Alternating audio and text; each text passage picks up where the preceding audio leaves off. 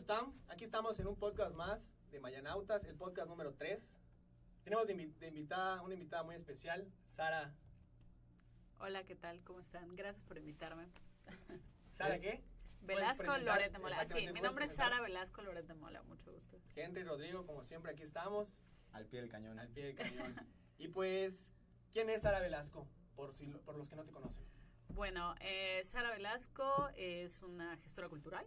Eh, he trabajado eh, de manera totalmente eh, involuntaria en cultura. ha sido el universo que me ha llevado allá siempre. Eh, y actualmente, bueno, acabo de salir como candidata a diputada local por el cuarto distrito, que eso es un tema que ustedes quieren tocar, Sí, que me sí, parece sí. muy interesante. Es que yo soy del cuarto distrito. ¿Ah, sí? Sí. ¿Votaste por mí? Porque la verdad no te conocía. Yo voté por el único yo voté por el único candidato que fue a mi casa. ¿Quién fue el fue? de Movimiento Ciudadano, Cristian, ¿cómo se llama? Estuvo padre. La, Sí. la verdad es que Movimiento Ciu- Ciudadano levantó bastante. Sí, sí, sí hicieron Sí, hicieron campaña. Eh, hubieron muchos que son candidatos muy interesantes. Ay, yo creo que tenemos que romper ese paradigma de que hay que votar por un partido para ya votar por los ciudadanos, ¿no? Eh, esto... Para que no creen nuevos partidos, ¿no? Sí, o sea, lo que pasa es que hay este tema, ¿no? ¿Por qué existen los partidos políticos? Porque son instituciones que básicamente tienen una filosofía detrás. Pero si rompiéramos con eso para empezar, este, sería un ejercicio muy interesante porque yo sé que hasta dentro del PAN hay gente que es izquierda. Sí. ¿no? exacto. O sea, y, y qué pasa que entonces se siguen si- eh, políticas muy específicas, eh, como si toda la ciudadanía pensara de, De esa una manera. u otra manera, que la verdad es que perjudican más que ayudan. Yo soy en contra totalmente de esto de que o eres totalmente izquierdista o derechista. O sea, no puedes estar en un punto radical. Eh. Sí, el problema es que normalmente cuando un eh, pues un partido está en el poder se quema mucho, ¿no? Entonces, eh, ¿qué pasa? Que la sociedad pendulea hacia el otro lado. Eh, por ejemplo, esto se ha visto, es un impacto que ha pasado alrededor del mundo. Cuando la izquierda está en el gobierno se quema, entonces pendulea hacia la derecha. Oye, yo no he hablado. ¿Qué, qué hago? ¿Qué hago? ¿Sigo? Oye, y entonces tú, tú sientes que tuviste, tuviste algún acercamiento con la gente? O sea, me imagino que caminaste las Bueno, colonias y así. para o sea, ¿qué, qué, qué te llevó a...? ¿Cómo llegué a Exacto, eso? porque dices que ¿Cómo no eres militante del PRD? no eres? Porque, bueno, Sí. un punto personal, todos los políticos son iguales. Yo esa, perspec- esa perspectiva tenía antes de estas elecciones, que ya vi que fueron pues más diferentes, ¿no? Sí, totalmente. Yo creo que eh, todos los políticos son iguales. Bueno, yo creo que, O los que viven sí de la hay, sí hay el político prefabricado, ¿no? Eh, muchos ganaron estas elecciones. Sí. A decir Sí, nombres. sí, como lo que acabas de decir. Sí, ¿no? O sea, eh, y, y pues que tú sientes que no hay un interés genuino, ni siquiera de saber qué es lo que la sociedad necesita. La problemática. Totalmente, pero creo que obviamente como esto se empieza a desmoronar, es como un panecito que se está deshaciendo, la gente ya no cree en eso, la gente no suele a votar. O sea, si bien tuvieron muchos votos, también hubo una gran parte de Que la no población votó. que no votó Sí. porque ya no tienen credibilidad, Exacto. ¿no? Eh, ¿Qué me llevó a mí esto? Eso. Eh, la verdad es que yo estaba muy enojada cuando empezó la pandemia por muchas cosas, estaba súper enojada. Eh, y asistí a una manifestación. ¿Qué eras antes de...?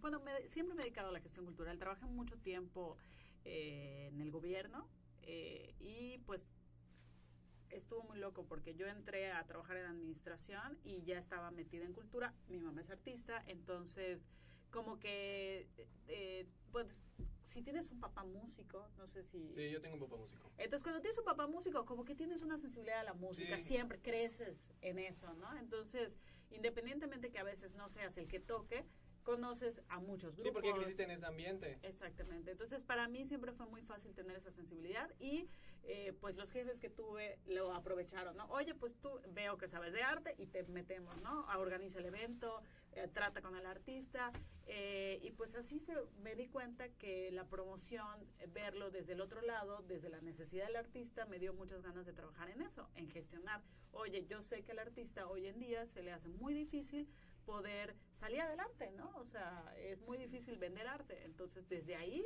pues me fui metiendo. en la Ahora entiendo tus propuestas.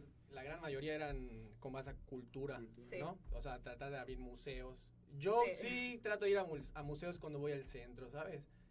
Y sí tienes razón, hay mucha concentración en lo que es el centro, aquí en la parte, y no me refiero a la parte norte, sino que en casi toda, todo el estado y toda la ciudad no hay más museos. Pero tú como hijo de artista sabrás que te cambia la manera de ver la vida cuando tienes acceso al arte. Exactamente. O sea, eh, realmente yo creo que todos, eh, eh, hoy por hoy existe una ley, ¿no? Que la ley de acceso a la cultura, lo toqué mucho tiempo en campaña, o sea, muchas veces.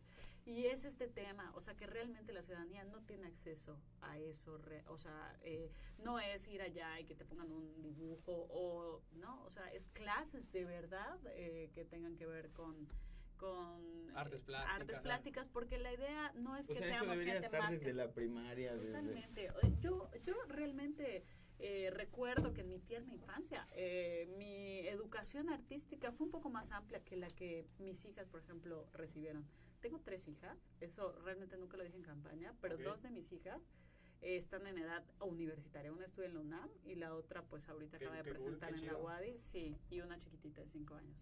Entonces, pues no, realmente no las metí ni las involucré, pero a mí me tocó ver esto, ¿no? O sea, ellas, eh, en algún momento pude yo darme, eh, pues ahora sí que el lujo de pagarles un colegio privado y luego las metí a un colegio público y pude palpar la gran diferencia, ¿sí? ¿no? De, y que también todo el acceso que ellos tuvieron a la cultura siempre fue en casa, o sea, no fue algo que hayan recibido en la escuela y eso es gravísimo. Porque, tuvieron a una mamá que estaba empapada de muchos, Sí, pero te das cuenta como hay muchísima gente que dice... Yo, por ejemplo, no, nadie. ¿Cómo llegaste a, a, la música? ¿Cómo llegué a la música? Pues por mí. O sea, a mí desde chico en, en la computadora me encantaba escuchar música. Siempre me encantó la música. Para bañarme escucho música. Para dormir escucho música. Para todo escucho música. Y me gusta todo el tipo de música.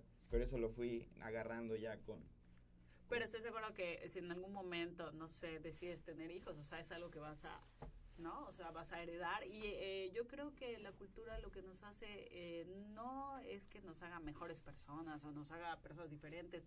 Nos hace más empáticos y nos hace mejores seres humanos, ¿no? O sea, y yo creo que eso es algo que tenemos que cultivar en todas las futuras generaciones. No solamente ponerles música eh, para que se aprendan un bailable y eso sea su educación artística, sino cómo llegamos a la composición de música, cómo una persona eh, siente esa necesidad de crear y transmitir eh, un mensaje, que eso es, eso es el arte. Y realmente Yucatán es uno de los, pues hay, aquí han habido muchos artistas, autores, han, habido muchos músicos, como pues que se ha ido... los más grandes mundiales. O sea, no, me refiero a nivel, a nivel nacional, como que sí, Yucatán ha entregado a muchas personas que han traído nuevo material, me refiero a literario, musical. Completamente. Exactamente, y se ha ido perdiendo. No, y además no solamente eso, sino, o sea, tenemos aquí a la cultura maya, que es una cultura eh, naturalmente... Por eso nos llamamos mayanautas realmente. O sea, naturalmente artística eh, y que hoy por hoy todo lo que es nuevo, creado por la cultura maya, no es tomado en cuenta como algo creado por la cultura maya, ¿no? O sea, porque aparentemente la cultura maya es lo que quedó allá en Chichén y, todo lo nuevo no existe y no hay un fomento a la evolución. O sea, yo ahorita eh, les comentaba, trabajo en una galería de arte popular y es de todo México. Y a mí me fascina ver toda esta evolución de lo que hoy el arte popular es y cómo le ha faltado muchísimo a Yucatán ese apoyo para poder evolucionar de esa manera, ¿no? Eh, creo que ahorita ya se está haciendo con nuevos diseñadores que han venido, o sea, todas estas técnicas que tienen, vamos a transformarlas, pero que siga siendo arte popular mexicano, ya sabes. Eh, pues bueno, eso es parte de la cultura y la y Mira, en, queremos tocar el... Pero en cómo está, en qué estábamos ya de ahí, fue que... Ah, ok, sí, el tema político. bueno, yo estaba muy enojada porque la verdad... o ellos no, te ofrecieron? No, fue una cosa súper loca. Todo empezó con que la ley seca, ¿no? O sea, a mí lo de la ley seca se me hace la medida patriarcal eh, más presente, sí, ¿no? O sea, pasa mucho también con el tema de la legalización del uso lúdico de la marihuana. O sea, somos adultos que no tenemos la capacidad de decidir cómo ejercer nuestros derechos. Es que no nos deben de tratar como niños. O sea, realmente... Es que es una falta de educación, realmente es eso, una falta de cultura, de que si te dicen, oye, ¿sabes qué? No te juntes con muchas personas, pues no lo hagas. Y el gobernador nos trata como niños chiquitos. Pero además con una visión completamente de derecha, porque eh, realmente esto afecta obviamente a quienes menos tienen. porque la gente que tiene un capital económico importante tiene la caballena, ¿sabes? O sea, ellos la ley seca, o sea, se, no, no, no, no les afecta en lo más mínimo. Eh, yo me acuerdo que me enteré que iba a haber ley seca porque iba yo haciendo mi súper de la semana y veía yo carritos. O sea... Es que por ese tipo de personas, disculpen, los que lo hicieron, y si se ofenden, me da igual. Por ese tipo de personas son por las que ponen la ley seca. si no existiera esa gente, no creo que Pero pues es que realmente ¿Pero qué es la ley seca? O sea, realmente, eh, ¿qué, ¿qué significa? O sea, eh, una de las cosas que, mira, la pandemia nadie sabía cómo manejarla, ¿sabes? Esto fue un impacto mundial que nadie se esperaba. Eh, y la realidad es que lo que sentí yo aquí en Yucatán es que era como un castigo. O sea, no te vayas a divertir. O sea, no vaya a ser que estés en tu casa y te tomes una botella de vino porque tenemos vacaciones. O sea, no, no puedes estar en tu casa divertido. O sea, tienes que sufrirla. Porque es un castigo divino, ¿no? Y tienes que padecerla. Y eh, bueno, yo no me imagino en España que les hubieran quitado el vino. O sea, esto se volvió, se volvió una guerra. Y, y realmente aquí en Mérida la gente, eh, pues no, ¿no? O sea, como que acepta todas las medidas como, ah, lo hacen por nuestro bien. Eso, eso es lo que estaba pensando el otro día. Aquí la gente es como que muy, ah, ok, para la derecha, ah, para, la derecha, que derecho, ah, derecho. O sea, no dicen, no, ¿por qué derecho y se por qué enoja, pero no, pues, no, se cuestionan. Sí, y yo, yo sí me enojé y vi como el centro poco a poco iba quebrando, vi a mucha gente que conocía cerrar sus negocios, me dio muchísima tristeza. Entonces hubo una manifestación a la que fui y expresé mi malestar. Y le dije, y pues una de las cosas que dije fue que esto era una medida paternalista, más o menos diciendo, Vila, tú no eres mi padre, lo repito, no lo eres. Deja de, o sea, manejarte de esa manera porque somos adultos y, y yo sé que me voy a cuidar y yo sé que no voy a ir a beber, que eh, ¿no? O sea, pero dame la oportunidad de ejercer mi libertad. Es más que nada es esa cuestión, dame el, la libertad de, ejercerla. O sea, el tema es que te privan de una libertad. Es que ya se toman como demasiadas libertades en prohibirnos cosas. Exactamente. O sea, con esto ahorita que acaba de hacer con la restricción vehicular, ¿a cuántas personas está afectando? O sea, personas que yo trabajé en la isla mucho tiempo y a veces me quitaba en camión o sea, vivía en Francisco de Montejo, no es muy lejos, pero en camión me tardaba hasta hora, hora y media, dos horas. Eso habla de la mala planificación. exactamente. Entonces, no sé, se, nos están tratando como niños, y pues es algo que a mí me enoja bastante. Realmente yo estoy en contra. Sí, pero te voy a decir una cosa. El alcoholismo en Yucatán es un tema. Es, es, un, problema. Sí, exactamente, es un problema. Hoy por hoy hay más, hay cinco cantinas por cada escuela, aproximadamente. Quizá haya más, ¿no? Pero definitivamente en los municipios donde el alcoholismo está más presente. ¿Tú crees que deberían de subirle el impuesto al, a la cheva aquí al, alcohol? Como solución, no creo que esa sea la solución. Mira, yo, yo lo que creo es que tiene que haber una educación con respecto otras alternativas. O sea, ¿qué pasa? Que el alcoholismo no empieza en la vida adulta, ¿sabes? El alcoholismo empieza desde muy jóvenes. Entonces, ¿qué pasa si a un joven le das una alternativa cultural? Le das música, le das otras muchas cosas donde él pueda agarrar y sacar todo eso y su energía la utilice para crear en lugar de autodestruirse, pues va a haber mucho menos alcohólicos hoy por hoy te puedes comprar una cerveza casi al mismo precio que un refresco. Entonces, Realmente, sí, sí. ¿no? ¿Qué, ¿Qué es el alcoholismo? Bueno, es un medio, es un lubricante social. Eh, a los jóvenes lo empiezan a utilizar para socializar, para acercarse, para desinhibirse, pero se, se empieza a volver una adicción cuando no tiene nada hacer. Eh, pero el problema del alcoholismo es también el síndrome de abstinencia y eso en los municipios se dio, claro, no salió en las noticias, pero de que hubo casos, o sea, eh, yo supe de casos de hasta tener que amarrar a la gente porque está... ¿Cuántos no murieron por tomar alcohol etílico? Yo supe de esos casos. Yo supe de esos casos. No importa, me quedo ciego. Y se murieron. O sea, aquí, aquí en Yucatán es muy evidente todo. Los suicidios fueron evidentes y son evidentes. Esos temas del alcohol etílico por la ley seca fueron demasiado evidentes. O sea, todo es muy evidente. Sí, claro, y tiene una repercusión eh, que, eh, pero además hubieron cosas como que eh, de control, por ejemplo, lo de las lanchas. Para mí fue un sinsentido, ¿no? O sea, estoy, estoy en la playa con mi familia encerrados y voy a ir a pasear a mi familia en la lancha porque pues, estamos aquí. No, vamos a gastar no sé cuántos miles de pesos en eh, lanchas para ir a perseguir a esas personas que se están divirtiendo en el... O sea, ¿qué? o sea, de verdad es como... ¿De verdad vamos a gastar el dinero en eso? ¿No, ¿No quieren poner otro hospital? O sea, no sé, ¿no? Por Eh, ejemplo, ¿no? entonces O fueron poner esas centros cosas me culturales en todas las áreas mayas. Tenemos muchas áreas mayas. ¿Cómo agarrar y quitar la cultura como si fu- no fuera algo vital? Exactamente. O sea, hoy por hoy en la pandemia, si la gente no tuviera acceso a la televisión, a, la sociales. música, a las redes sociales, donde también estás consumiendo contenido de gente que está creando contenido, eh, pues, ¿qué hubiera pasado de nosotros en el encierro? O sea, ¿no? Y Eh, ya creo que empiezo a, quiero tocar este tema de las redes sociales porque es uno de los temas que vamos a hablar hoy. ok. Pero eh, de- ahorita nos terminas de contar. Exactamente. ¿Tú sientes que han cambiado mucho las redes sociales? Obviamente sí, pero me dijiste no estoy, hace como, antes de que empecemos a hablar, me dijiste no estoy en TikTok.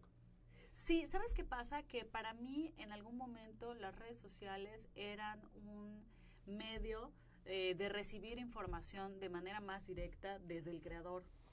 Es decir, Sin si tú creas, sí, si tú creas un contenido, me llega a mí y entonces, o Sin por ejemplo, censura. si quiero, sin censura eh, y sin eh, dirigir mi pensamiento, ¿sabes? O sea, y creo que hoy por hoy eh, las personas, por ejemplo, en la política, ¿no? Que Sí, por eso lo quería tocar relacionado a la política porque eh, o sea, cómo manipulan completamente la opinión no había público. video que no pongas en YouTube que te aprecia Renam o la canción del gordito Marín.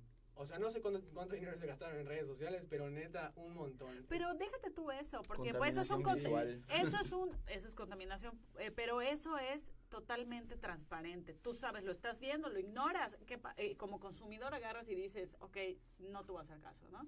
Pero está todo ese consumo que no sabes que estás haciendo, que son, por ejemplo, memes engañosos que manipulan a la sociedad. exactamente. Como el, Entonces- como el caso Trump. Totalmente. Pero bueno, a mí me pasó en la galería que una señora eh, llegó y me dijo, ah, tú eres candidata, ¿no? Del PRD. No voy a poder votar ahorita, pero si votaría, no votaría por ti, porque si voto por ti, voto por Morena. Y yo así, eh, Ah, sí, por eso. Porque es izquierda. eh, pero en realidad... Pero si ni siquiera No. la, la No, sí, yo sé, pero hay No, gente pero que piensa independientemente que... de eso, no fue por eso. O sea, eh, uno diría, bueno, porque es de izquierda, Exacto. ¿no? Ojalá fuera por eso. Pero no, va mucho. Es todavía más peligroso el tema, porque la señora me dijo que vio en un meme Perdón. eh, que vi un meme donde decía que si votaba por el PRD, por el PRI, por no sé qué otros partidos qué existen, eh, votaba por Morena. Sí, Y que- le dije, bueno, nada más, o sea, quiero eh, explicarle que el PRD Morena, si bien tiene una filosofía de izquierda, ¿no? Centro izquierda, eh, son competencia. O sea, unos están en contra de estos porque el que este, el AMLO estaba en el, El PRD, PRD, sí. y luego él inicia su partido y el PRD se puede pues amigar de cualquier partido con una candidatura común, menos con Morena. O sea, si hay alguien que no le va sus votos a Morena, es el PRD. Yo vi el meme. Yo vi el meme y yo, wow, o sea, y aquí lo peligroso es que tú dices, bueno, es una persona que se ve de un nivel socioeconómico medio Acá, alto Pero, que recibió bueno, yo no creo una que el nivel educación. socioeconómico defina tu... ¿Tú No, qué? eh, tal vez no, pero tú dices, bueno, seguro a colegio privado fue, es una persona que se ve que tiene un poder adquisitivo de media alta y su cultura política se define en un meme. Entonces eso sí me llamó la atención. ¿No? O sea, dices, wow, o sea, porque eh, tú puedes pensar que los mucho más jóvenes, con menos experiencia en la política, que están mucho más metidos en todas estas redes sociales, pudieran hacer caso a eso.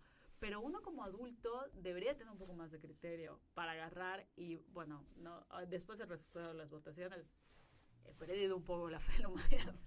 O sea, no es como, ¿what? Yo igual. Es como que, ¿qué pasó? O sea, porque por supuesto que yo no esperaba ganar, ¿sabes? O sea, yo no tengo una carrera política detrás y sabemos que pues el partido del que yo Pero estaba hiciste participando, campaña. eh, sí, pero no ni con el mismo nivel económico. Sí, exactamente. El PAN y el PRI aquí en Yucatán son los que abundan. Aquí, en Yucatán es Además, ade- exactamente. Además hay gente que iba a votar por el partido PRI PAN porque votan por eso históricamente y está otra parte también muy importante que es no le metí eso y además yo tengo trabajo. O sea, yo no me dediqué 24 horas a hacer campaña. O sea, yo dediqué el tiempo ¿Lo que tenía oportunidad. No, la verdad no. No. ¿Sabes por qué no? Y quiero hacer hincapié en esto. Me gusta muchísimo dar mi opinión con respecto a la política sin tener que ser políticamente correcta. Te voy a decir algo que, que la otra vez, antes yo empecé a estudiar Derecho, porque sí como que me gusta todos estos temas políticos, la ciencia política. Y luego empecé a ver podcasts y así. Y uno de los podcasts de consumo, un güey de ahí dijo, ¿por qué me voy a quemar tres años o seis años y me voy a ganar muchos enemigos? O puedo estar del otro lado criticando a los políticos. Ya sabes, prefiero ser un crítico político que un político, definitivamente. Siento que ayudo Sí. más a la gente, le abro más los ojos o les doy otro panorama que ser un político y nada más estar tres años ahí. ¿Cuánto odio, cuánto hate me voy a ganar? No, o, o también agarrar y tener que ser políticamente correcto. Exactamente. O sea, yo, por ejemplo, del podcast eh, que tuviste Sí, la sí, sí. oportunidad de ver, hubo mucha censura. O sea, me cortaron muchas partes de, no, esto no, no, no debes de decirlo, o no debes de mencionarlo, o esto tal vez no... eh, Pero ¿quién es de parte de...? No, pues la... eh, ah, sí, sí, el partido. Sí, sí. el partido. O, o sea, entre el partido y no. También... eh, Es que sí tienes esa presión. O sea, parece que no, pero sí la tienes. Y también hubo una incomodidad cuando yo abiertamente, eh, eh, yo no estoy afiliada con ningún partido político porque soy eh, apolítica, básicamente, sí. ¿no? Entonces yo me metí con el PRD porque ellos me invitan, ¿no? O sea, ven que estoy como enojada, que tengo este, Esa per- energía. sí, o sea, este perfil de, ¿sabes qué? O sea, no me importa si lo hago y ellos, no sabes qué, pues métete, lánzate con nosotros y acepto, pero no me afilio. ¿Y por qué? Porque no quería tener este compromiso. O sea, no quería sentir que tenía que ser... Como eh, ellos quieren. Ni como ellos quieren ni como quieren nadie, Sí sin ningún compromiso. o te dicen Pues esto sí. que En realidad, que solamente sí. hay una filosofía, que ellos obviamente son centro-izquierda, Ellos pero hasta ellos mismos Oye, se Sara, unen que- en algunas candidaturas. Oye, Sara, Ah, cada partido tiene sus, sus, como sus normas, ¿no? Sus principios más que nada. es como eh, su misión, visión, Exactamente, ¿no? ¿no? objetivo. Objetivo. Sí, Sí. exactamente. Sí, la verdad es que en el caso específico del PRD, ellos son muy liberales. La verdad es que a mí me dieron muchísima eh, amplitud de acción. Eh, también siento que como es un partido que no tiene las bases que los otros partidos tienen, ¿qué pasa? Que el PRI y el PAN están súper organizados. O sea, son partidos muy, muy organizados que ellos hacen campaña pues todo el año. Ellos no hacen... par- eh, eh, yo hice campaña O sea, los el dos hace meses. campaña en ahorita. Bueno, ahorita durante Exacto. durante todo este tiempo que hubo supuestamente silencio electoral que estábamos en campaña, sí. exactamente. Bueno, desde antes a mí me salía publicidad, ¿no? Del gobierno del estado y tú dices, bueno, no Yo en plena no electoral escuché a Renan Barrera en un, en un, Mm. creo que fue un sábado, o fue un, ¿cuándo inició la veda electoral? ¿Un viernes o el sábado? Empezó el Creo que fue viernes, ¿no? lunes, Lunes. el martes más o menos.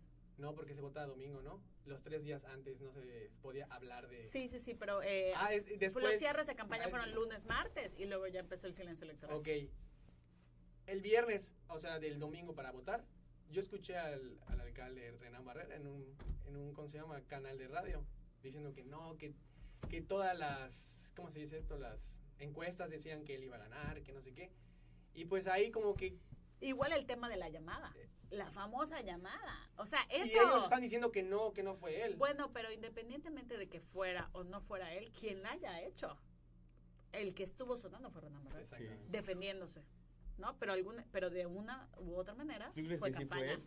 Sí, yo sí. ¿O gente de él? Yo sí creo que sí. Yo la verdad es que creo que esas tácticas sucias sí son completamente el PRI, lo siento capaces de ser, pero también siento totalmente capaces del PAN de hacerlo. La verdad es que te voy a decir una cosa, el partido como tal, la infraestructura del partido como tal, ni- no, me- no le compro a ninguno de los partidos. Ahora, hay candidatos en los cuales de diversos partidos me parecían excelentes candidatos. Por ejemplo, eh, Gaby Sejudo se me hace un Sí. excelente candidato. Igual, yo, yo, yo voté por ella. de- no, yo iba a votar por ella porque no es mi distrito. Viendo, sí es mi distrito. votaste, No, sí es mi distrito. Yo, no, yo voté No. por la de mi sí, porque sí partido porque, también es súper 4, chida, ¿no? pero Federal es 4. sí, fue Es federal. 4 federal. sí. Entonces sí yo voté por ella porque no quería votar por, ¿cómo se llama? Cecilia Patrón. Sí. Yo sentía que estaba muy quemada, la verdad. O sea, desde mi punto de vista, sí Yo a Cecilia Patrón no la sentía una mala candidata. Yo Fue sí. chapear. O sea, Sí, son o sea- esas cosas que dices. y, o sea, sí, ok, puedo, puedo darte mi voto, pero por favor, no, insultes falso. mi Sí, inteligencia, no. ¿sabes? O sea, quiero ver algo más genuino. Exacto, eh, auténtico. Totalmente, quiero que de verdad hables de temas, pero esto es lo que yo sentí constantemente y aún así ganaron, eso es a lo que me ese refiero. sí, O sea, que nunca tocaron los temas de fondo. Eh, yo, eh, al principio, eh, cuando empezó el tema de la campaña, yo trabajé con Patricia Garfias, que es una mujer súper talentosa, es escritora, Y ella me dijo, bueno, ¿qué quieres? Y le dije, ¿sabes qué? Yo lo que no quiero es hacer el ridículo. O sea, eh, yo sé que no voy a ganar porque, o sea, sería, ¿sabes? Como imposible Sí, sí, sí. darte que, to- que toda esta infraestructura que estos llevan, cuando eh, Hugo agarró y se lanza, o sea, cuando es el día oficial que ya le das clic, se abre mi página web, su página ya tenía miles de seguidores y tenía años. O sea, este vato ya tenía años haciendo campaña desde otro lugar, pero estaba haciendo campaña. Entonces, Son bots. ¿Desde dónde? ¿Tú crees que sean bots? pues él, trabaja, Sí. él trabajaba para, para, Para el el gobierno. gobierno, Sí, y entonces ¿no? estaba Ah. con su perfil oficial y estaba haciendo campaña hace mucho tiempo atrás. Entonces dices, bueno, no hay cómo ganarle. Pero lo que quiero es tocar esos temas que nadie quiere tocar. Eh, quiero, por ejemplo, el tema de la legalización de la marihuana. Hubo un tema que a mí me, eh, por tiempo no toqué al final, que fue el tema del aborto, que es un tema bien difícil, porque yo sé que es un tema que a mucha gente les cuece. eh, y, la sociedad tiene posiciones como muy encontradas al respecto. Oye, perdón, ¿qué opinas de la, prostitu- de la prostitución? Pues obviamente se me hace, espero que algún día las mujeres no tengan que buscar eso O como sea, que haya una, regula- alternativa, una, ¿no? una Eh, regulación. O sea, ¿no te gustaría que haya una regulación para la me prostitución? gustaría Porque nunca se va a que acabar. realmente, eh, mira, te voy a decir una cosa, eh, no estoy segura de qué país europeo. Ámsterdam. eh, en Ámsterdam es legal la prostitución. No, no, no, no, en no con Holanda, ¿no? respecto a eso. Ah, o sea, que tratan a las personas que se dedican a la prostitución, y estoy hablando de personas, porque mucha gente cree que solo son mujeres y eso es un engaño, sobre todo Sí, aquí igual hombres hombres. son personas. ¿no? Entonces, eh, las personas que se dedican a, a eso las tratan como una persona que tiene que entrar a rehab, ¿sabes? O sea, necesitan una recuperación, una adaptación a la sociedad, una manera diferente de poder ganarse la vida. Eh, muchas de estas personas son adictas a, estu- eh, a Sí, a drogas. ¿no? Entonces, también recuperarlas. Y cuando ellos empezaron a tratarlo desde este otro lugar, sin juzgar, sin, eh, eh, o sea, acusar, sin tratarlos como criminales, eh, se empezó a acabar este fenómeno. Es que debemos de acabar ya con... O sea, ya debemos de darle solución a esos problemas sociales O para sea, enfocarnos en otros Eh, el- problemas. El, problema de esto es más adentro de.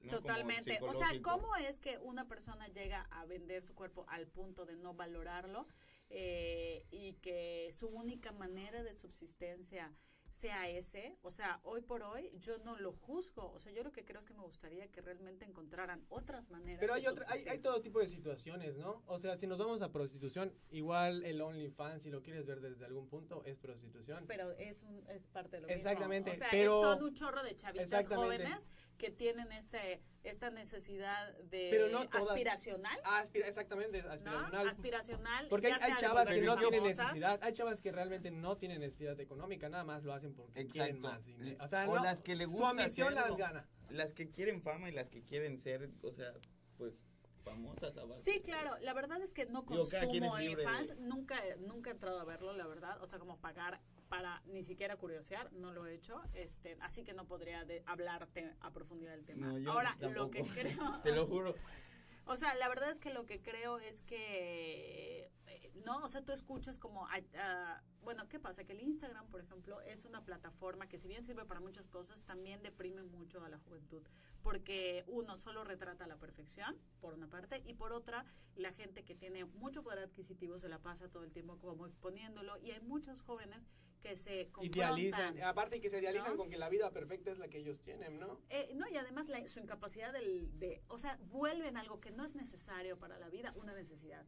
Necesito el mejor teléfono, necesito eso, necesito esa ropa, necesito eso, cuando en realidad no, no lo necesitas. Yo me acuerdo que con mis hijas, cuando empieza el Instagram, ellas están en esa edad y, y mi hija mediana principal, es que yo lo necesito, y yo, mi amor, realmente no lo necesitas, o sea, tienes Sin todo lo que respirar. necesitas, o sea, eh, es para qué realmente lo necesitas, cuánto tiempo realmente lo vas a necesitar y qué sacrificios tú estarías dispuesta a hacer para eso. Y ahí es cuando llega, ¿no? Cuando se vuelve tan atractivo el OnlyFans, ¿no? O sea, puedo tener todo lo que yo desee, Con facilidad y sin hacer mucho esfuerzo, ¿no? pero a la larga sí es un Sí. esfuerzo, porque, ¿sabes? Eso es, eso es lo que pasa y que mucha, eh, hay mucha investigación al, al respecto con la pornografía de lo que es una persona después de, de haberse expuesto a la pornografía, cómo- cuál es su sentir, sí, sí, sí. ¿no? O sea, Tu no- autoestima, ¿no? O sea, todo.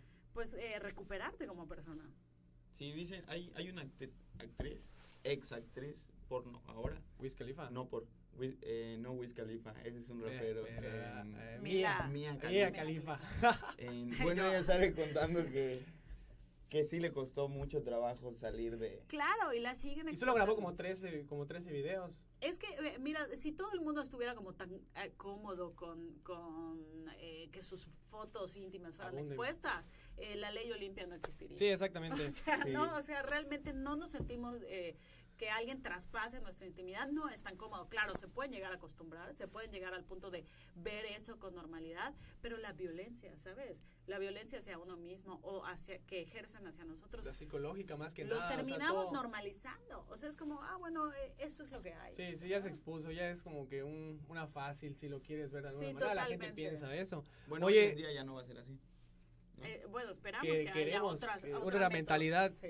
En una pregunta, ¿tú conoces este fenómeno de las redes sociales que se llama out of context? Meet? Sí, claro. ¿Sí lo conoces? Sí, lo conozco. Está Aquí tenemos un, un, un En protagonista. una, no, no, no, protagonistas, algo así a lo lejos. Y aparte me dan en mi madre. Entonces, no, no, no, no ¿Por me qué? ¿Por qué? No, no quiero esa anécdota. No, cuéntalo, sí quiero, cuéntale, por cuéntale favor. por qué. Una Probablemente lo vio. Cotorritos. No, o sea, pues yo la cajeteé, ¿no? Me ardí porque vi a pasar a mi ex con, con otro, Sí, con otra persona, pero pues ya no éramos nada. Entonces, No tenía por qué ni encabronarme, ni ir al Oxxo también, ni hacer nada. Ok. Sin embargo, fui, se salió de control. Este, y pues el se armó el relajo, o sea, en el Oxxo intercambiamos palabras. Ok, Ella qué y yo. elegante. O sea, la confrontaste ella y y la yo llega- nada más. Ok. Y ya después cuando salió creo que le dijo al tipo, normal, ¿no? Este, llegó mi hermana y eh, se hablaron ellas y esta niña se fue a otra vez, creo que estaba en, en La Pérez, no sé si ubicas. No. Bueno, en Por City, ¿no? Cotorritos, por City Center. Son Ah. dos bares que están enfrente. Ok, ok. Entonces ella empezó a caminar, ya se fue y ya yo después. Pero el bar donde yo estaba, no, yo me quité primero, perdón. Que hasta me pongo nervioso de hablar del tema. Este, me quité primero y ya yo estaba fumando un cigarro, pero ya andaba medio, medio Entonado. Sí. Y, y de repente la veo pasar con ese güey, pero pues ya normal yo, ¿no? Fumando Ya habías cigarro, dicho Ya, sentir. sí, ya me, me desahogué y dije, ya. Y cuando de repente veo que el tipo como que se le escapa ahí y viene corriendo directito hacia mí. Y uno buscaba qué hacer, te lo juro, porque a mí me- no me gustan los golpes. Pero venía corriendo directito hacia mí. Y ya, pues, se armaron los golpes y nos grabaron porque estábamos, imagínate, en medio del estacionamiento ¿Quién y ganó? habían... el- trapo, como trapo lo pusieron porque igual estabas muy pedo, ¿no? Y el tipo sí está más... tomados. No, sí, sí, se- en el video sí se ve como que no. Sí le alcancé a dar también. Sí, limpio no se fue. Orgulloso.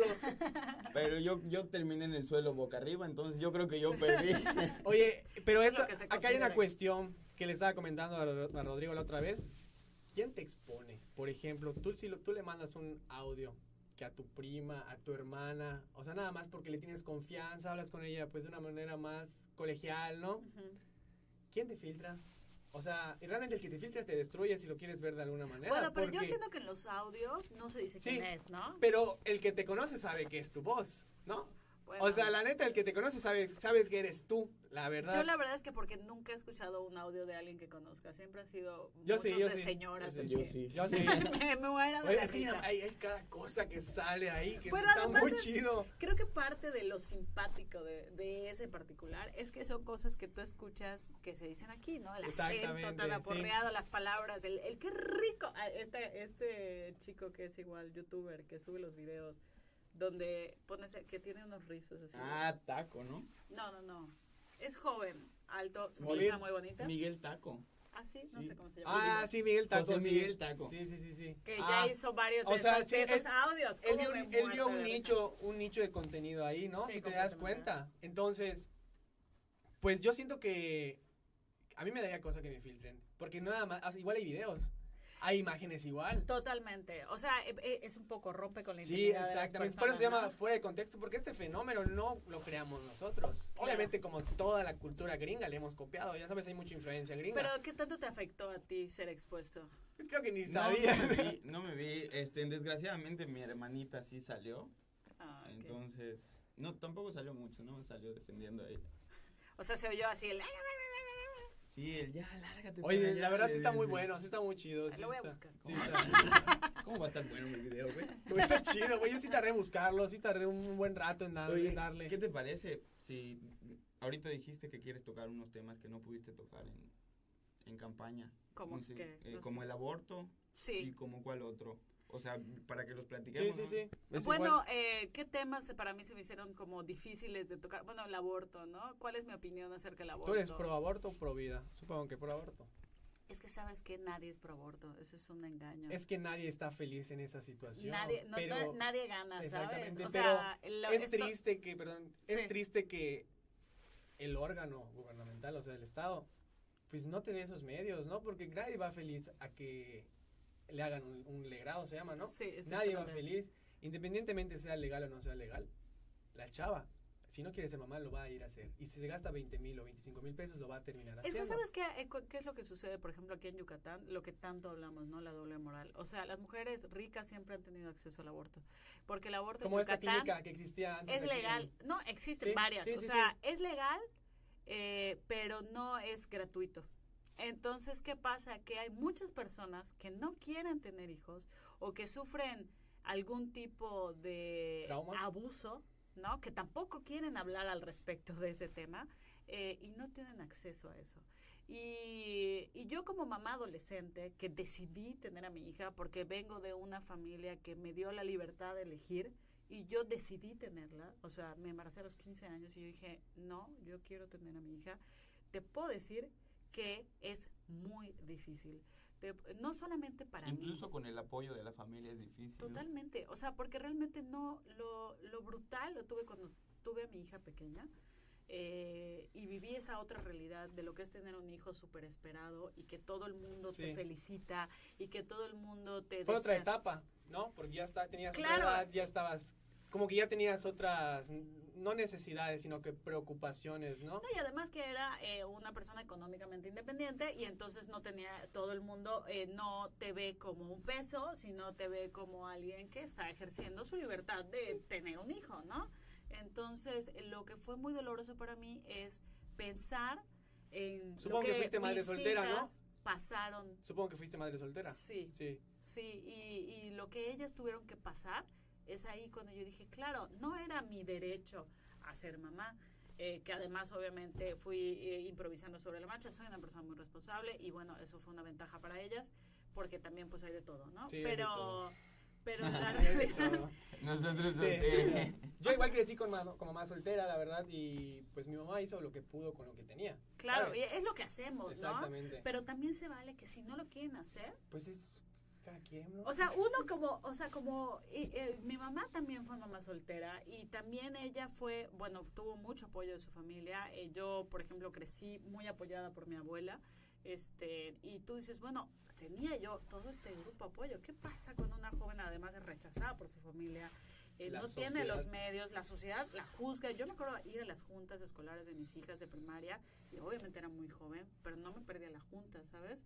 Y obviamente Las me, miradas, ¿no? La gente habla. comodidad, eh, o sea, todo eso que sucede, que además mis hijas también se sentían no, y incómodas. aparte hay mucha gente chismosa. No, no, no, no, no, es que la verdad, el- la segunda profesión del, del mexicano es criticar, la verdad. es, es la, siempre les, nos encanta hablar del vecino, nos encanta... En todo, en cualquier contexto es muy difícil y la verdad es que yo creo que también es importante eh, que asumamos que tenemos un problema de embarazo Sí, adolescente. bastante. Eh, creo que, ¿qué es lo que pienso? Eh, pienso en educación sexual, súper importante implementarla. fundamental. creo que anticonceptivos gratuitos eh, desde muy jóvenes este y creo también en el aborto seguro y gratuito para todas las mujeres creo que eso es algo que eh, que si la mujer no puede hoy por hoy decidir sobre su cuerpo eh, pues realmente todo lo demás es relativo si no puedo decidir sobre mi propio cuerpo Como tú dices, Ay. la libertad de hacerlo, ¿no? Por, o sea, que nadie Oye, que Totalmente, y además Sara. es que oh, es una participación, ¿sabes? O sea, las mujeres no nos embarazamos solas, señores. Sí, no nos embarazamos Sí, solas, por, por Espíritu Santo. Oye, Sara, ahorita acaban de ser las elecciones. Pues hay abundancia del- de un partido, no quiero decir qué partido. Es azul. Se sabe. Es azul, es azul. son 25 eh, diputados locales, 10 plurinominales y 15 que son de elección, ¿cómo se dice? Popular. Popular. Hay como 18 panistas. ¿Tú crees el PAN con una filosofía conservadora va a aprobar el aborto? ¿Tú lo crees? Cuando, pero, pero no he terminado, ajá. pero- cuando ya tenemos una presión a nivel nacional, que solo quedan como 10 o 8 estados. No solo eso. Sí, sí, que ya lo legalizaron. Esta semana dos estados lo legalizaron. Creo que Sinaloa y Baja California, si no me Estamos equivoco. hablando del matrimonio. Igualitario, Igualitario. o del aborto. No del aborto, igual. Ahí no el aborto lo legalizaron. No. No, no, pero del matrimonio igualitario, estoy, Sí. estoy confundido. Pero ¿tú crees que hay alguna presión por parte de, de la ciudadanía? Porque eso va de la mano. Eh, Aquí hay un error que está cometiendo el PAN, que lo cometió la administración anterior y lo está repitiendo. Eh, y te voy a decir qué es. Eh, ah, pongámoslo, o sea, Vila fue un buen alcalde. La verdad es que fue un buen Sí. alcalde. Tenía los parques, pero al tiro, o sea, mucha... O sea, eh, i- igual hubo sus escandalitos de empresas fantasmas, la total, lo verdad. de las Sí, calles, sí, sí, ¿no? sí. O sea, se Pero sabe. las calles sí las pavimentó, ¿no? Bueno, es que hubo, se hicieron cosas, digamos, ¿no? Que cuando esta administración que acaba de pasar podemos decir que no se hizo nada. Pero No bueno, en fin. sí. sí, silencio. Pero la realidad es que fue un buen alcalde. Sin embargo, cuando él gana como gobernador, eh, yo creo que no les queda claro que hay mucha gente de la comunidad LGBT que vota por ellos y lo hacen como un voto de castigo. Entonces, aquí hay un nicho de oportunidad. ¿Cuál es el nicho de oportunidad? Agarrar y romper con esto de, ah, solo voy a gobernar para los que votaron por mí y gobernar para toda la ciudadanía y ser un buen gobernador, un gobernador humanista que le preocupa toda la sociedad. No, que decidió, decidió ser un gobernador para, Para la gente para un sola. sector. Exactamente. Y tal vez ahorita verán como un éxito haber ganado esto, pero la realidad, y lo vuelvo a repetir, es un voto de castigo, es un nicho de oportunidad. Habemos muchísimas personas en la ciudad. La cultura, eh, todo, todo lo que está pasando ahorita en Yucatán, toda esta migración también se debe a la cultura, también se debe a la diversidad. Eh, hay muchísima gente, a mí me pasa, por ejemplo, en la galería, no saben a cuántas parejas de homosexuales atiendo al día de extranjeros. O sea, ustedes creen, obviamente ellos no se meten en la política, Sí, sí, sí. ¿no? Pero si eh, escucharan este discurso, ¿no? Que se debate, Dirían que ridículo. ¿qué es esto? ¿No? O sea, es como regresar Aquí- a O sea, yo siento que en 1600. unos 50 años, Yo creo que 30 pensarían años. lo que pien- o sea, lo que literalmente piensan de aquí, que estamos atrasados. que estamos atrasados, Porque pero sí. ellos como pueden ejercer abiertamente porque ellos llegan casados Sí. y tienen dinero y tienen todo esto que entonces pasan como por encima, pero la realidad es que toda esta, esta gente que quiere ejercer su derecho a amar, ¿no? Ah, exacto. O sea- exacto. es un derecho humano. Eh, o sea, realmente cómo eh, ven esta, eh, eh, que además eh, aumenta un discurso de odio. Yo creo que eh, que lo legalizaran no va a ser, obviamente sí mucha gente se va a casar, Al día de hoy pero siento mucha gente que vive eso. ya en matrimonio. Sí. Lo único que están haciendo es eh, ejercer ese derecho. ¿Qué, qué pasa? Eh, ¿Por qué se pelea tanto Porque esto? no. Cuando tú te juntas con una persona, pues creas obligaciones y derechos, ¿no? Claro, Si tú creas un patrimonio con tu pareja homoparental, entonces. Imagínate que vivas con una persona de 15 años y creas un patrimonio económico muy grande. Y si se muere esa persona, van a venir, va a venir la familia a decir, oye, Sí. es mi hijo y es mío. Entonces es- yo siento que es una parte de protección, ¿no? O sea, También. porque es más que nada es por eso. Es por eso. Para heredar. Exacto, Entrar como lo preguntamos, ¿te Entrar al hospital, como nos dijo, ¿cómo se llama? Candy Hart. Candy Hart. Para poder entrar a un hospital es ridículo que no puedas entrar a ver a tu pareja. o sea, totalmente, porque legalmente no son familia. O sea, eso... eso, ese es el argumento, ¿no? Que no es tu familia, pero oye, ¿sabes qué? Yo siento que deberían de ser los profesionales más humanos a decir, ¿sabes qué pasa? Es que además te voy a decir una cosa. Una de las, me acuerdo que me eh, llamaron a hacer un cuestionario eh, para decirme que si estaba yo de acuerdo con la libertad, eh, imagínate, la libertad de eh, eh, interferir en la libertad de otra persona, ¿no? De los eh, médicos, por ejemplo, que agarran y dicen que no quieren operar porque la persona es homosexual o no quieren, ¿no? Por supuesto que no estoy de acuerdo. ¿En serio hay eso? Pues en Monterrey hasta se aprobó. O sea, personas que dicen que por fe o por credo Sí. eh, voy a negarme a, eje- o sea, atender a una persona por- porque no estoy de acuerdo con su manera de vida. Entonces, como que, bueno, pues dedícate a la, a la clínica privada, o sea, tú pon tu, tu consultorio. Eh, y escoge tus pacientes. Y escoge tus pacientes, ¿no? O sea, no puedes estar en un hospital público que, como lo dice su nombre, es para la población, para todo el público, y decir una barra basada de esa manera. Entonces, sí son muchas cosas. Yo creo que si el gobierno agarra y dice, ok, eh, sí hay gente que va a estar en contra, pero lo tenemos que hacer porque son derechos humanos, ¿no? Y entonces ahora es legal que la gente haga eh, con su matrimonio lo que se le dé la gana, eh, eso va a hacer que ellos eh, pongan un granito de arena en contra de los crímenes de odio, en contra del bullying que sufren muchísimos adolescentes con respecto a su sexualidad, ¿no? O sea, el, avalar de, ¿saben qué? Discriminar es ilegal. Está en el artículo primero, ¿me explico? O sea, discriminar todo, o sea, está ahí en las primeras 25... Eh, es el primer párrafo, de hecho. Eh, o sea, los primeros 25 artículos que se trata de garantías individuales, la discriminación está totalmente en contra y eso es discriminación, es fomentar, aplaudir y estar a favor de discriminar. Entonces, bueno, espero que tengan esta mentalidad. De que él se la pasa publicando fotos.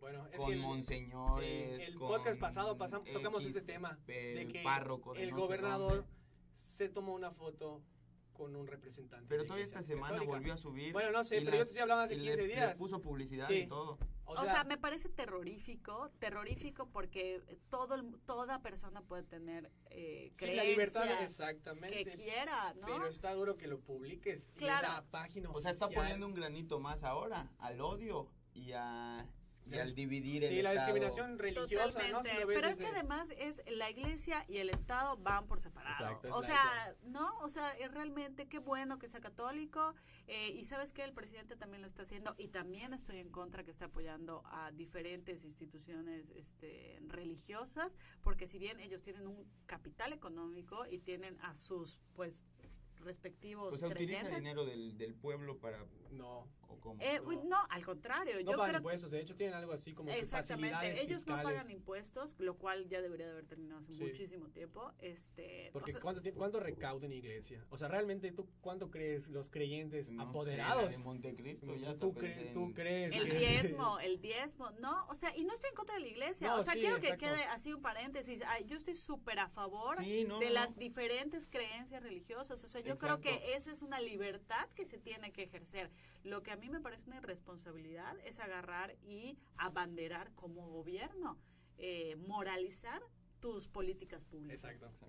Más que nada es eso, ¿no? Moralizar las... las Coincido contigo. Sí, porque pues sí está, está, muy difícil esta...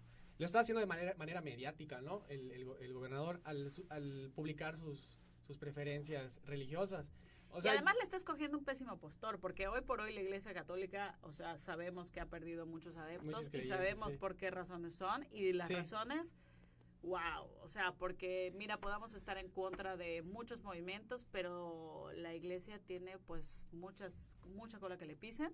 Eh, y aquí en Yucatán más, ¿no? O sea, si nos queremos ir como a la historia de lo que hizo con la cultura maya, pues vamos a, ok, bueno, eso ya pasó, ¿no? pero todos los abusos que han habido en Latinoamérica a través de la iglesia. es como que, ¿sabes qué? Es, lo, es lo peor, que todo eso, lo que vivieron los mayas, son las raíces de, donde, de, lo que es la iglesia católica. Es, terrible y, y, te digo, insisto, así como políticos, hay malos políticos y hay políticos que realmente tienen un deseo por querer mejorar la calidad de la vida de la gente, lo mismo, hay gente que se dedica a la vida espiritual. Yo eh, tuve la oportunidad de estudiar en un colegio católico, no lo disfruté, pero bueno, había eh, gente que verdaderamente se preocupaba por mí, que verdaderamente eran buenas personas, pero también habían malas personas, ¿sabes? O sea, el hecho de llevar un hábito no te hace una buena exactamente, persona. Sí. Entonces, eso es algo bien importante, como agarrar y, y adoptar todo un movimiento y decirlo, vamos a hacer todo, porque ellos son los que están bien, pues históricamente nos han demostrado que no son los que están bien, ¿sabes? O sea, como que, a ver, espérame, paréntesis, no, por ahí no es, ¿no? Y además agarrar y segregar a una población porque piensa diferente que ti, que, que tú, eh, eso no está correcto. O sea, a ver, eh, señor alcalde, le digo a usted que usted es, hoy por hoy alcalde de todos los que vivimos en la ciudad de Mérida. Y al señor gobernador es gobernador de todos los que estamos aquí y tiene que velar por los intereses de todos, o sea, no solamente de los de niveles socioeconómico alto, los que tienen poder adquisitivo, de todos. Ok. Hay un último tema que quiero tocar, que va, pues no sé si va de la mano con esos temas que ya tocamos, pero sí es un problema que, que sí abunda aquí en, en Mérida, que es el trabajo infantil. Yo cuando era niño, yo estudié, me, tuve la oportunidad de estudiar en escuelas del sur y del norte y en el centro. Me pude, me pude percatar de la diferencia como que socioeconómica, ¿no? Ujú. el espectro este que existe en Mérida del clasismo y el racismo.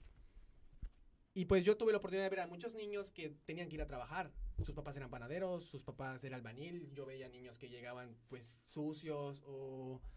Ya sabes. Y Yucatán, estoy investigando y creo que también tiene el número 13 a nivel nacional en, en- en trabajo infantil. Y esto va de la mano con... ¿Por qué lo hacen, no?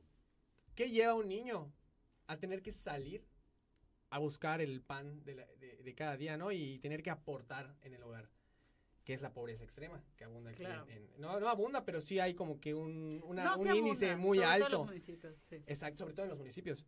Vi que creo que 55 mil niños alrededor de los 13 y 12, perdón, 5 y 17 años, pues tienen que trabajar y eso ya va a la explotación infantil, ¿no?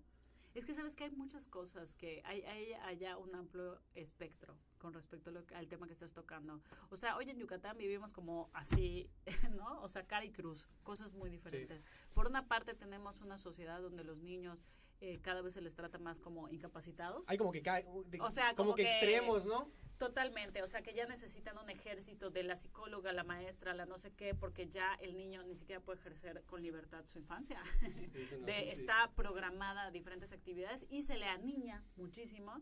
O sea, niños eh, que se convierten en adolescentes que no saben tomar un autobús, que no tienen la capacidad conozco, de eh, ser bastante. independientes. O sea, ya sabes que no son eh, personas independientes eh, socialmente. Y tenemos No tienen la iniciativa, ¿no? De un chorro de cosas. pues más bien se les cuida, se les cuida, se les encierra, se les cuida, se les, o sea, ya sabes, y a tal punto que ellos pues eh, terminan siendo eh, adolescentes y adultos niños, que luego no pueden salir de sus casas, ¿sabes? O sea, que terminan viviendo eh, un tiempo pues muy, muy largo, si no es que pues se quedan en, ca- en casa de sus padres y se convierte luego en un ejercicio diferente, pero bueno, eso también perjudica a la sociedad. Oye, Sara, supongo que tú trabajas en, el- bueno, no quiero decir dónde trabajas, pero estás en un lugar en donde tú ves a muchos niños trabajando vendiendo chicles. Claro, o sea, por la ¿Por no ubicación. no Pero tenemos, tenemos sí, Sí, o sea, no, o sea, lo decía, pero en el centro abunda estos niños que realmente no son yucatecos. Hay mucho que michoacano, eh, chiapaneco. Niñas también, niñas. ¿no? Con bebés, que Sí. luego tú dices, wow, es tu bebé. Tú has ver, visto, ¿sabes? Como que el- esta leyenda urbana que dicen del niño, que está drogado. Ya viste que normalmente las Sí, andan a un niño atrás Sí. y que luego lo ves así todo oído. Es porque dicen que los drogan para que vean que está dormido. Porque no se te hace raro ver a un niño en el día despierto. nunca o sea, los he visto, Todo te lo juro. durmiendo. Sí, o sea, Yo, yo, he sí he visto. visto, pero tú Yo sí no, o sea, los niños en rebozo. Es un bebé, ¿no? No, pero sí, los niños sí en hacen rebozo eso. sí están dormidos durante mucho tiempo. La verdad es que no me consta, Sí. es una leyenda urbana. Ahora, por eh, eh, tocando, o sea, como el otro tema, ¿no? De estos niños que son maltratados, eh, yo creo que eh, es bien importante retomar el otro tema, la legalización del aborto. ¿No? O sea, porque yo creo que si culturalmente se habla de eh, la anticoncepción, de otras... Van a venir niños más planeados, si lo ves. Porque traer a un niño al mundo. Hay un impacto en Estados Sí. Unidos que pasó que resulta que de repente eh, bajó así el nivel de violencia del país y la criminalización. Y, o sea, los criminales como que bajaron Sí, y dijeron, sí. ¿qué pasó? ¿Qué pasó aquí? Y lo que había pasado es que aproximadamente 20 años antes se había legalizado el aborto. Entonces, ¿qué pasa? Que todos estos niños que llegaban a hogares donde sufrían violencia, donde eran hijos de adictos eh, y donde se cocinaban estos futuros criminales, no nacieron, ¿no? Fueron abortados. Entonces tuvo un impacto social. Eh, por un lado, hijos no deseados. Benefactorio. Claro, o sea, porque fueron, o sea, fueron estos niños que llegan, que sufren violencia, que son hijos de adictos, que son golpeados. Claro que eso no tiene nada que ver, por ejemplo, con la pobreza extrema que hay en el estado, porque si bien se debe a otro, A otros factores. a otros factores, eh, realmente también hay muchos niños. ¿no? Hay muchos niños. niños, Yo- que luego no saben ellos. A mí me pasó a entrevistar, estuve trabajando con gente de Guatemala y les preguntaba yo, bueno, ¿cuándo te, cuando venía tu quinto hijo, o sea, ¿cómo lo tomaste? ¿no? Porque vivían en una... O sea, su quinto hijo viviendo en una casita donde Sí. vivían en Dile casa abuelita, del que marido. a un pedestal para que no le alcance su esposo. Exactamente. Este, ¿y qué, te, ¿Y qué me contestaban? Me decían, pues es una bendición, Sí, un hijo sí. siempre es una bendición. Y esa mentalidad existe en muchas chavas. En y mucho, muchos- y, en muchas- además muchas decir tener muchos hijos es igual a Pero no crees que, bien. ta- o sea, es porque no tienen ins- alguna inspiración, o sea, no crecieron un ejemplo con la cultura, con la música que le escucha o que quiere ser alguien Pues en- es en como, la como, vida, o como quiere- todo, a- todo parte a partir de la educación. ¿no? O sea, educación sexual, educación cultural, educación académica, o sea, todo parte de ahí. Y si de ahí estás mal, pues todo lo consecuente va a estar mal. Yo tengo la oportunidad de que mi mamá vive en una, ¿cómo se llama? En un municipio. Y pues siempre paso, es en la 42, Tatsibichén, la Nora Vicario, paso por ahí y veo muchas niñas alrededor de 15, 14, 16 años ya con una panza. Sí, O sea, yo y- fui de esas ¿No son Sí. lombrices? pero pues ab- abunda mucho en los municipios, ¿no? Porque pues no tienen este Eh, acceso. no hay esta educación, no, y te voy a decir una cosa, que es un tema que no se toca, ¿no? O sea, la sexualidad es un tema Tabú. eh, tabú completamente, y cuando debería de ser un tema que se hable, sobre todo porque te voy a decir una cosa, en Yucatán tenemos casos de los, o sea, no solamente estamos como en los picos más altos del suicidio, sino en los picos más altos de, abuso. la, de abuso sexual Sí. infantil.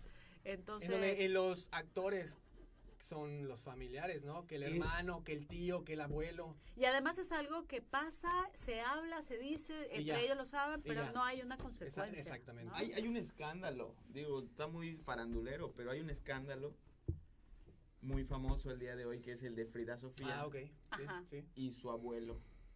O sea, son cosas que mucha gente, a lo mejor como no las ha vivido, no sabe que existen, pero yo he escuchado más de tres Sí. casos. Yo he escuchado bastante. Yo aquí en Mérida he escuchado muchísimos. Me acuerdo que una vez una, una Y de- y- señora entró a tra- bueno, una, más Y bien no una chica género, empezó, Sara, sí, tanto niña como totalmente. niño. O sea, entró a trabajar a mi casa y me decía que estaba muy triste porque su hermana había metido a la cárcel a su papá porque había abusado de ella y la había embarazado y que odiaba a su hermana. O sea, yo así de, ¿qué?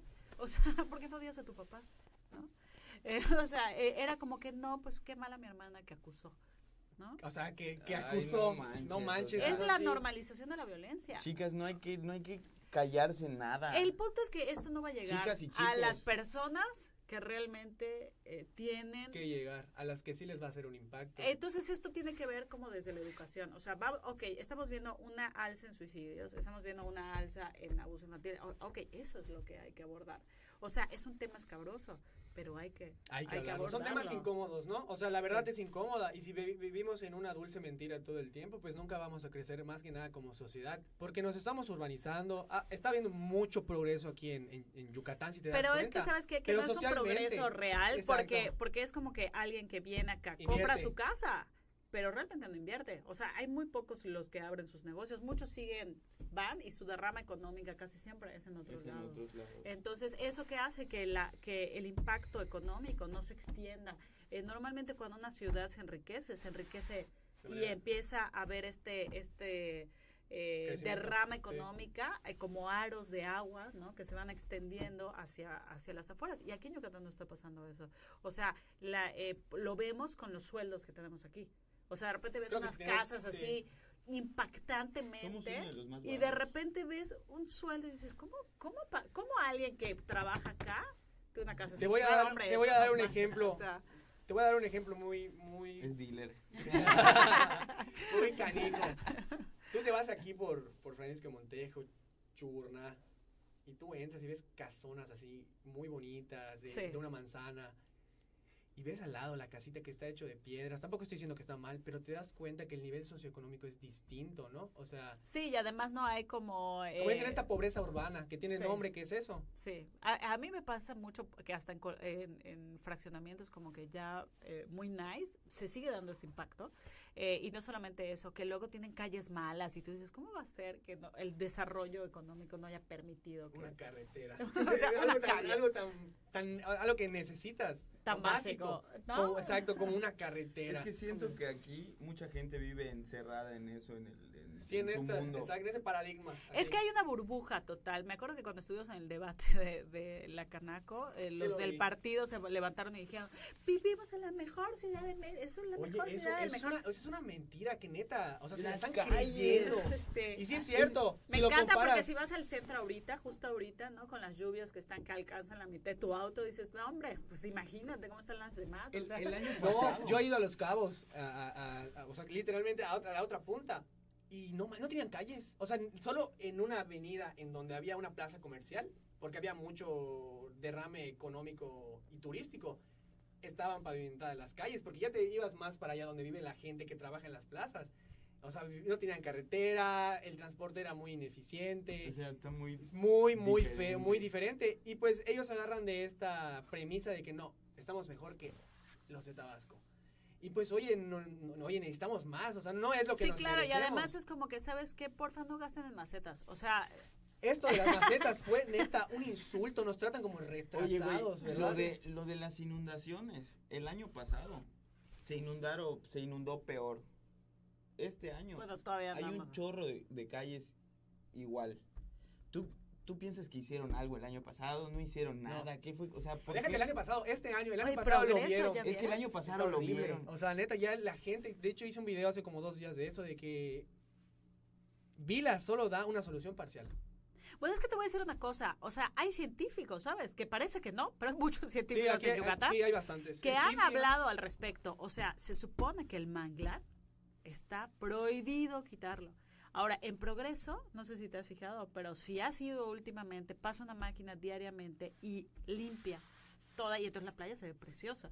Quitan todo el sargazo y quitan toda, eh, así, cualquier matita que esté, ya la Pero quitaron, esos ya la limpiaron. organismos son necesarios para que pueda seguir, ¿no? Eh, eso es lo que hace que no llegue el mar, que no sube el mar. Sí. O sea, simple y sencillamente lo que hace es que es una barrera natural Sí, en contra de la erosión que está pasando. ¿Qué pasó en muchas zonas de Chicxulub? La gente lo quitaba y ¿qué pasó? Que el mar se corrió, se Y corrió y alcanzó cosa. las casas. Bueno, pero eso existe. Sí. Esa información no es como, Nueva. hombre, la saqué de un libro científico aquí escondido. Se sabe. O sea, ¿por qué lo siguen haciendo? Y eh, con este avance que está viendo, bueno, ese es otro tema, pero ahorita hay un Pues no, avance. es, es gobierno panista, Sí, igual es ahorita un- oye. ya sabes. eh, son gobiernos pochfresas que nada más quieren ver su playa bonita. Oye, Sara, y ahorita hay un crecimiento bastante en toda la costa de Yucateca de crecimiento inmobiliario. Están con todo. O sea, Sí. neta, están devastando. Sí, totalmente. O sea, Bueno, ese es y un el, tema muy importante. Y el tren Maya, o sea, yo me fui, eh, ¿qué pasa? Que mientras todos estuvimos encerrados en la pandemia, o sea, tú no sabes la deforestación que hubo. Y ese es un tema que, ¿qué pasa? Hay muchos, muchas razones por las cuales hay inundación. todos Y la deforestación, Es una de ser una, una piscina gigante, es una de esas, ¿no? O sea, tenemos cemento, cemento, cemento, cemento, cemento. No hay absorción de Oye, agua. hubo un socavón en el Abajor, ¿qué supiste? ¿No? Se abrió un hueco de como de 10 metros por 2, aparentemente de profundidad 2, pero pasó en el patio de una casa, porque el año pasado las lluvias suavizaron la tierra y pues como la- hay muchos fraccionamientos y colonias que se hicieron arriba, abajo de, ¿cómo se llama?, de cuevas, ¿no? Ajá. Y pues el, el- la tierra se, se desbocó y pues se hizo un hueco. ¿Y qué va a hacer esa persona con su casa? No, en su eso patio, está eso le pasó en su patio. ¿Viste el socavón que está pasando ahorita? Creo que es Puebla, en Puebla, sí. ¿no? O sea, la razón por la cual está pasando, la empresa Bonafón. Por le- jalar ¿Por el por agua. Porque están jalando el agua y el agua O sea, ¿qué pasa? Que hay, hay, están, no sé cuántas, ¿no? Las placas y de repente hay agua, hay toda una comunicación de agua, entonces jalan agua, jalan agua, jalan agua y entonces eso que hace que se viene abajo. O sea, ante el peso y ante todo se, se colapsa. Qué horrible. O sea, que, que ha de ser algo muy feo y frustrante. Bueno, pero te voy a decir una cosa que es súper frustrante. Que hoy por hoy no agarren y piensen todo tipo de gobiernos de todos los niveles. La solución ahorita es pensar en la manera más ecologista de vivir. Las soluciones ahorita tienen que ver Pero que sí tiene que haber desarrollo. Yo entiendo Sí. que para que haya una economía funcional, pero tiene que ser hacia el lado verde. O sea, por ejemplo, autorizar el permiso de una granja porcícola que va a contaminar el agua de todo el estado, Es un tema. Es un eso es corrupto, Sí. porque cuánto, o sea, eh, mira, no estamos ciegos, ¿cuánto va a ganar el que lo autorizó? ¿Cuánto dinero le van a dar? ¿De cuánto va a ser la mordida? Va a ser rico para siempre, pero va a destruir la ecología Porque allá de hubo, todo el allá hubo un, un abuso Vale la de... pena, o allá hubo un sea, abuso no, de... absolutamente que no, Pero- no vale la pena. Allá hubo un abuso de relaciones, ¿no? Porque se cambió el tipo de piso para que puedan construir. Independientemente de eso, esa, esa granja eh, sí iba a ser una derrama económica fuertísima. Claro que no, iban a dar suelduchos, igual que todas las empresas. Pero iba a tener un impacto medioambiental Ambiental terrible y además, ¿qué pasa? Que todos esos eran además, eh, ni siquiera, eh, porque además aquí en Yucatán hay un consumo porcícola muy fuerte, Sí. no, era para exportar a China. O sea, con permiso, vamos a hacer el vertedero ecológico de China. Oigan, no, o sea, perdón, pero tenemos que tener una... eso es a lo que me refiero con gente que esté en el gobierno, que de verdad le interesemos. Le- Que de le verdad interesemos. tenga Y no ganas su- de- Y no su amigo o su primo que O, quiere o darle subir y subir y subir y subir y subir. Porque y- normalmente cuando tú entras al, al poder, bueno, no, es lo que hace el político. Sí, la cuando verdad. entra, en los programas se lo da que a su primo, que a su mejor amigo. de Yo la te juro infancia. que cuando cambió la administración, yo pensé que iba a acabar un poco eso y desgraciadamente no, fue así. O sea, solamente cambió de... O sea, le De cambiaron bandera y de color. totalmente. O sea, sí. eh, eh, beneficia a unos cuantos y ahora beneficia a otros cuantos, pero sigue habiendo este tema de inflar precios, de ayudar al vecino, de... O sea, cuestiones Hay- corruptas que lo Nepotismo. que hacen... Los del a fondo perdido, hay unos créditos a fondo perdido que hacían igual. Este, mi abuelo le dieron de esos de fondo perdido. No estoy orgulloso, de hecho estoy en contra, pero pero o sea, así se los daban y nada más les dabas la mochada y te daban la lana y ya tú te ibas. Es que sabes, o te voy a decir una así. cosa, la intención no era mala. El, el, el, el proyecto de agarrar y, de, eh, por ejemplo, ustedes, ¿no? Que tienen este espacio que está súper padre. Y tú agarras y dices, ¿sabes qué? Quiero empezar a hacer eso. Y lo que hacían es fomentar que haya emprendedores. Porque sin el emprendimiento, ¿qué pasa? Que tú empiezas y luego empiezas a tener empleados y empiezas a crecer y esa economía le ayuda al Estado. Por supuesto que deben de haber emprendedores, pero no te atreves porque no te quieres endeudar, porque tienes miedo, porque si fracasas, ¿qué va a pasar? Eso sí, es un tema que tocamos, creo que en los primeros podcasts del, Del del emprendimiento. emprendimiento. El suelo aquí en Yucatán es depro- deplorable. Entonces, te orilla a tener que emprender de lo que sea. O sea, si tienes que abrir una tlapalería. No, si quieres freelance, ¿no? Sí, exactamente. Porque pues el sueldo no te alcanza para vivir, que es un sueldo como de cuatro mil pesos al mes, son mil pesos a la semana. Que, que admiro a la gente que vive con esos mil pesos a la semana. Pues es que realmente no vive, sobrevive. Exactamente. Oye, Sara, pero no les queda de Chócalas, otra. Henry.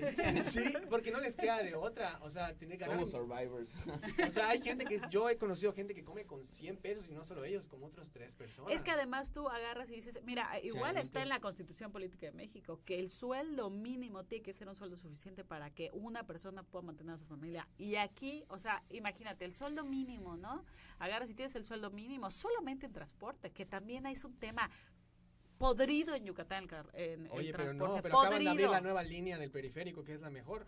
Bueno, sí, pero se la dieron la de hoy. Y entonces. ¿qué pasó? Que No también eso, los quebraron camiones que, que, que contaminan, perdón, los camiones son, son yo creo que el 80%. Pero además es un subarrendo del subarrendo del Sí. subarrendo y entonces Oye, en, tienen... el- en, en, el, en la Canaco le tiraron eso a, a este candidato del PAN de... Creo que no sé a quién le dio la empresa, creo que uno del PT le dijo, oye, dime a quién le diste la... ¿Cómo se llama? El permiso. concesión. La concesión, perdón. ¿A quién le diste la concesión y por qué no lo dices? Y eh, este personaje se quedó pero callado. Y, y ¿sabes qué? Que la gente no vio eso.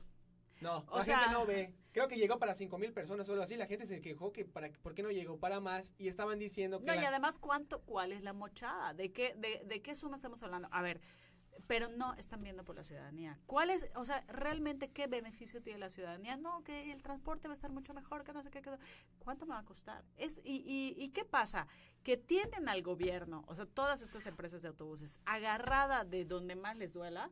Eh, ¿Por qué? Porque ellos no tienen la capacidad de dar ese servicio. Entonces, ¿qué pasa? Que están a merced del servicio. dependiendo de los de, particulares. oigan, porfa, y obviamente hay un chorro de corrupción. Y los sindicatos que están No solamente es- eso, hay gente que tiene, hay gente que trabaja en el gobierno, que tiene empresas de Ah, autobuses que no cumplen con los reglamentos y con las medidas de tener sus camiones afinados, sus camiones no sé qué, que a los otros sí se les exige. Aquí, aquí no hay un algo que regule eso, lo es que las leyes, eh, te voy a decir una cosa, Sí, hay sí dos cosas muy importantes. Uno, las leyes existen. Tenemos tantas leyes aquí. Pero no Mira, hay aquí reglamentos. no hay reglamentos ni hay seguimiento, no hay quien vigile. ¿Me explico? De- te voy a dar un ejemplo muy claro. En los mercados hay un reglamento. Claro. y no siguen el reglamento. Tú Oh. ves la Pepita de hace más de, hace más de 15 años que está cerrado. ¿Y dónde está Renan? Renan nunca lo he visto en el mercado. Yo tengo familia en el mercado desde hace muchos años. He cre- crecí ahí en el mercado San Benito Lucas de Galvez. Yo ya voy. Exactamente. Tengo familia que pues son joyeros, son, tienen casas de empeños. Desde yo crecí ahí, te lo juro, neta, ahí hacía mi tarea. Y pues pude ver la problemática que existe. Desde la mestiza llegando a vender su fruta, a vender lo que hizo en su casa. Está en un mercado que está Lucas de Galvez y lo desmantelaron y entra el agua como, como una... O sea, neta, no tienes ni idea de cómo entra el agua. en Pues ahorita Lucas. con las lluvias está totalmente No, y además se inunda, el estacionamiento huele horrible. San Benito está al lado del, de, ¿cómo se llama? Del área de la basura, o sea, ¿y ahí dónde está, dónde está el alcalde? Porque el alcalde, No, y además co- se deben de haber forrado con la construcción de ese edificio. O sea, ah, pongámosle. O sea, el, el- pero el además San es Benito un elefante, ¿no? Es un elefante. Pruébamelo. Oye, sí, Ya sabes. te retan, O sea, te retan. Sí, sí. Pruébamelo, no, o sea, e- es, mi punto. Me acuerdo eh, cuando Angélica Araujo este, fue alcaldesa y dentro de sus y dentro de sus gastos eh, estaban como maquillaje, maquillista, eh, vestuario y había gastado unas cantidades eh, exuberantes, pero ella cumplió. Ella pasó factura, ella hizo absolutamente todo lo que le dijeron que tenía que hacer para comprobar, aunque sus gastos fueran ¿Qué pasa? Que cuando entra Rolando Zapata, él lo primero que hace fue, a ver, espérenme, ya no hay Sí. gasto para suburbans, ya todos andaban en suburbans, ya no hay gasto para... O Celular. sea, Angélica e Ivonne eran así de ta, ta, Oye, ta, pero ahorita ta, ta, ella ta. acaba de aparecer en, un, en una entrevista en Latinos, ¿lo viste? ¿Quién? Ay, ¿Ivonne? Ortega. Pues es que Ivonne Ortega es una gran política. O sea, Sí, eh, eh, dentro de todo es una persona que ella representa esta, esta cuestión aspiracional, ¿no? O sea, de que sí. ella es el, esto aspiracional, ella es la que está detrás del Movimiento Ciudadano Sí, aquí sí. y tiene un gran equipo. Y te voy a decir algo, tiene a muy buenos candidatos. O sea, gente muy preparada. Ahora, Yo sí la me gustaría saber si estas personas que están allá le son honestas, no solamente eso, son gente que realmente quiere Exacto. mejorar eh, La ciudad de- la ciudad de Mérida. No o es también gente que quiere Mucha... subir y subir y, Y, subir. eh, ella no tiene nada que ver con el movimiento ciudadano de los demás estados, porque yo sí veía. No, sí, sí yo tiene, la sí sigo tiene. en Facebook y se iba. A mí lo que no me gusta es obviamente eh, que le faltó muchísima cultura. Yo no sé si se está preparando en ese tema. ¿A qué me refiero? A todos estos informes de gobierno que se me hacían, un TV y novelas, ¿no? Que traía a la cantante, a la actriz. A y- Galilea Montijo, a William Levy. O No sea, estuvieron qué decían que era de vergüenza. William Levy. se Sí.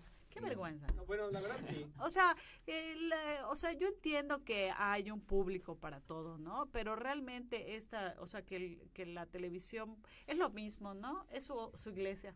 O sea, su iglesia es la cultura pop, ¿no? Y, y la iglesia del PAN, pues es la iglesia católica. Terrible, ambas son terribles. O Oye, sea, Sara, y pues aquí ya terminamos con Cerrando. El, cerrando el ¿Tú quieres podcast. agregar algo más? ¿Algún, Exactamente, algo ¿quieres agregar? No sé. Ah, eh, bueno, nada más quería decirte que como me invitaron, llegué con mi, eh, llegué a casa de mi mamá y había una mujer allá que se llama Adriana Vargas, yo no la conocía y estaba yo quejándome y le dije que había dado la manifestación y ella me dijo, ¿quieres lanzarte a la política? Y yo... Sí vi eso en tu podcast. Y le dije, no estoy segura si quiero hacerlo, la verdad. Y me y traté de echarme en reversa varias veces, pero pero ella insistió mucho y la verdad es que se lo agradezco porque creo que no lo hubiera hecho si no hubiera La experiencia, ¿qué tal? Eh, yo creo que la verdad me gustaría que si Haya más participación, es que no puede ser que siga esto, que siga siendo un festival. un para- carnavalesco, ¿verdad? O sea, O sea, fom- tú, tú fomentas el que más personas que de verdad les importe, pero que no vivan de la política. es que yo creo que la, campaña política debe ser para trabajar. La campaña política debe ser, no te voy a, si gano, te voy a demostrar que puedo hacer esto. No, es en este, en estos dos meses, con este dinero que se me dio, voy a empezar a trabajar para ti. ¿Y qué voy a hacer? Mucha gente dice, no, es que venden despensas. O sea, yo estuve trabajando con unos huertos urbanos que hasta ahorita, que si vuelven a cerrar, todos estos huertos urbanos van a estar produciendo cantidades importantes de verduras. O sea, ¿sabes? Se ayudó a la gente. Y eso es lo que deberían estar haciendo. O sea, que eh, digamos que campañas que Comentando esto. fomentando el actuar, el beneficio para la población. Dime a mí qué me sirve que pongas 25 espectaculares, cómo nos benefician como 25,000, sociedad. eh, es macetas. contaminación visual. O Sí, 25 mil contaminación macetas. visual, contaminación del medio A mí, ambiente. totalmente. O sea, ¿por qué dejen de hacer esto? Y la verdad es que también porque la ciudadanía Mejor deje de votar. de TikTok. Sí. Sí, Se hacen más virales así. Normalmente cuando el ciudadano va a votar solo vota por un partido. Local, federal, alcalde, gobernador, solo por un partido, ¿no? Como que votan por la persona. Oye, Sara, ¿y por dónde te encontramos en redes sociales? Eh, Sara Velasco Loret de Mola, oficial. Oficial. página, sí. Pues muchas gracias, en serio, la verdad, eres una No, gran persona. mucho. Y pues, ¿Te divertiste? Sí, me y pues la verdad, nos caíste súper bien. Qué chido que seas Ya no pueden votar activista. por mí. No te preocupes. Qué chido que seas sí un activista, o sea, que estés a favor del aborto, que estés a favor pues de la marihuana, ¿no? Del matrimonio igualitario, de todos estos de esta problemática social. Qué padre que estés a favor de esto. Estoy a favor del desarrollo del ser humano De la y de, y sociedad, de ¿no? la, sociedad libertad de elegir. que estamos muy en mentalidad a La nivel evolución nacional. y la libertad. A, a nivel nacional, yo siento que en mentalidad estamos muy por debajo de la media porque tenemos como que este estos perjuicios todavía. Esta Sí, y, much- y hay mucha xenofobia. Desgraciadamente, parece que no, pero hay muchísima esta crítica al xenofobia. extranjero que porque eres tabasqueño por tu culpa hay inseguridad y está mal porque pues hay Sí. de todo tipo de, de De personas, Exactamente. ¿no? O sea, pues Sara muchas gracias muchas gracias a ustedes. Rodrigo gracias nos vemos Gracias. en el próximo Henry, podcast gracias. Nos Esperemos nos invitas a, a tu podcast la verdad a mí me gustó me gusta mucho tu Sí, sí, lo voy a padre. continuar. La verdad es, Sí, es lo único que voy a síguelo ¿Cómo se continuar. haciendo- tu podcast? podcast de Sara Sí, creo que le voy a cambiar el nombre. Sí, ya no, pero está padre, la verdad me gustó mucho. Pues gracias amigos, en Es serio. como quién mató a Sara. Ya. Gracias amigos, en serio. Nos vemos la próxima. Denle like y compartan. Rodrigo, ¿quieres decir Cuídense, algo? los quiero mucho y Y los el- quiero ver triunfar. Oye, ¿y la- ¿y las Maya News? Las Maya News, próximamente, espérenlas, diario. Pues dale amigos, hasta luego, cuídense. Hasta luego.